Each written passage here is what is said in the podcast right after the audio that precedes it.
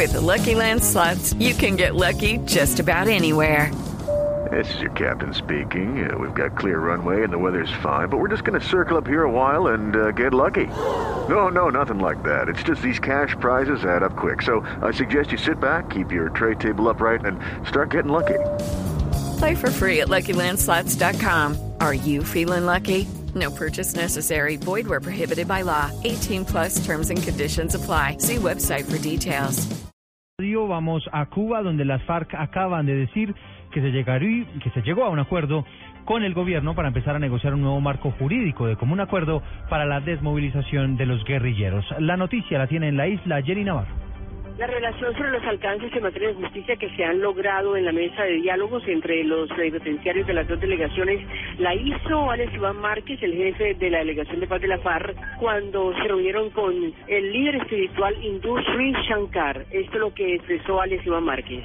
En diálogo con los plenipotenciarios del gobierno en la mesa de conversaciones, hemos resuelto apartándonos del marco jurídico para la paz optar por un sistema integral de verdad, justicia, reparación integral y no repetición que considere el delito político con sus más amplias conectividades. Lo que dice Iván Márquez o lo que revela es que se apartan un poco del marco jurídico para la paz para buscar un sistema de justicia eh, de reparación integral también para las víctimas. Desde La Habana, Cuba, Jenny Navarro, Blue Radio. Jenny, gracias. Ya son las dos de la tarde de tres minutos. Hoy falleció una niña de 13 años en el Carmen de Bolívar, quien en días pasados había intentado suicidarse por las supuestas secuelas que le dejó la vacuna contra el virus del papiloma humano. La historia la tiene desde Cartagena Jorge Márquez. Buenas tardes. Sofía Tobar falleció esta madrugada en el Hospital Casa del Niño, en Cartagena, después de permanecer durante varios días internada en la unidad de cuidados intensivos de ese centro asistencial. La menor ingresó al hospital en estado crítico con insuficiencia renal y hepática, producto de haber ingerido un veneno en la población de Caracolí, del municipio del Carmen de Bolívar. Sofía hace parte del grupo de niñas que fueron vacunadas contra el virus del papiloma humano y habría presentado consecuencias posteriores a la dosis. Se espera que en las próximas horas las directivas de la Casa del Niño emitan un comunicado pronunciándose sobre este deceso. En Cartagena, Jorge Márquez Barbosa, Blue Radio. Radio, la radio de... Dos de la tarde de cuatro minutos. Atención porque medios argentinos aseguran a esta hora que el jugador chileno Gonzalo Jara recibiría tres fechas de sanción por haber tocado las partes íntimas del delantero uruguayo Edinson Cavani en el enfrentamiento entre Chile y Uruguay. Información a esta hora con Pablo Ríos. Medios argentinos adelantan que el futbolista chileno Gonzalo Jara fue suspendido con tres fechas por la Conmebol después de su agresión al delantero uruguayo Edinson Cavani en el partido de cuartos de final de la Copa América en el que los locales vencieron 1 a 0 a los charrúas. Con esta sanción Jara se perderá la semifinal frente a Perú y una posible final en caso de que los chilenos avancen a esa instancia además de un partido más. Pablo Ríos González, Blue Radio. Dos de la tarde, información importante que llega desde la Copa América, pero hay más noticias en Colombia por un mal procedimiento en su captura. Fueron dejados en libertad el alcalde y el secretario de Hacienda del municipio de Puente Nacional en Santander, quienes habían sido detenidos en las últimas horas. La noticia desde Bucaramanga, Verónica Rincón. Por mal procedimiento en la captura, un juez con control de garantías en audiencia en el municipio de Huetza, en Santander, dejó en libertad al alcalde del municipio de Puente Nacional, José David Beltrán, y el secretario de Hacienda, Freddy Alexander Camacho, quienes habían sido capturados el pasado viernes por presuntas irregularidades en la celebración de contratos. El abogado Carlos Merchán, defensor del alcalde, confirmó. Luego de una eh, audiencia bastante prolongada. La señora juez de control de garantías encontró que efectivamente el procedimiento de captura había sido ilegal, que se le habían violado sus derechos fundamentales y le restableció los derechos dejándolo en libertad.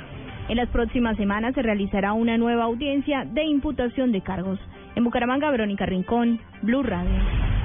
Dos, cinco minutos, un reconocido instructor de gimnasia y estudiante de posgrado de la Universidad de Antioquia fue asesinado cuando estaba dando clases en un gimnasio del municipio de Girardota.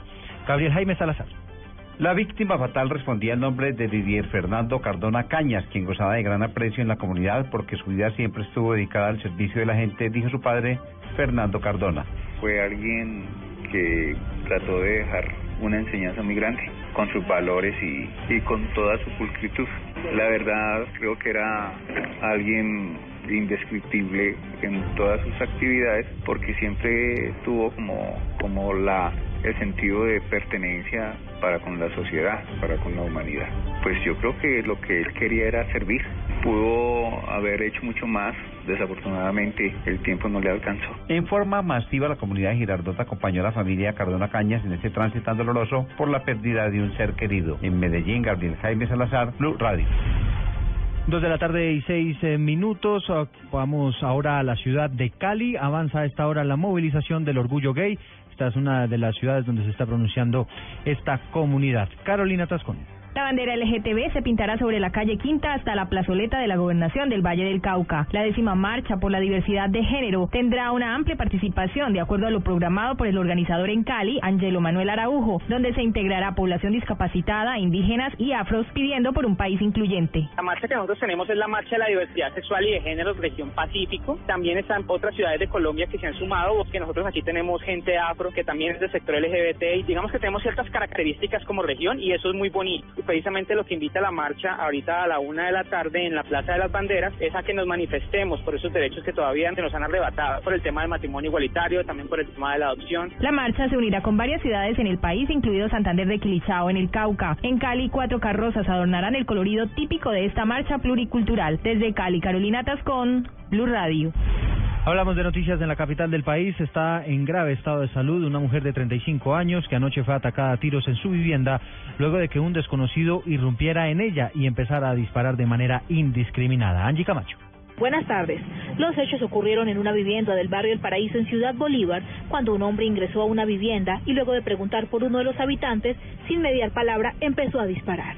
Jenny Milena Pinzón, cuñada de una de las víctimas, narró los hechos. No se sabe quiénes son, solo se sabe que llegaron, golpearon, preguntaron por el pelado y, y como él no estaba, dijeron que era que lo estaban escondiendo y, y ya, y le agredieron a ella. Aseguran los familiares que al oír los disparos, la familia corrió a esconderse con tan mala suerte que una mujer de 35 años recibió varios disparos en su cuerpo. Le, le, le destruyeron el abdomen a ella, ella le hicieron una cirugía para reconstruirle y, y le destruyeron la mandíbula, todo esto así. Una menor de 9 años resultó golpeada. A esta hora ambas se encuentran en el hospital de Mason, la madre con graves heridas. Mientras tanto, las autoridades investigan los móviles del ataque. Angie Camacho, Blue Radio.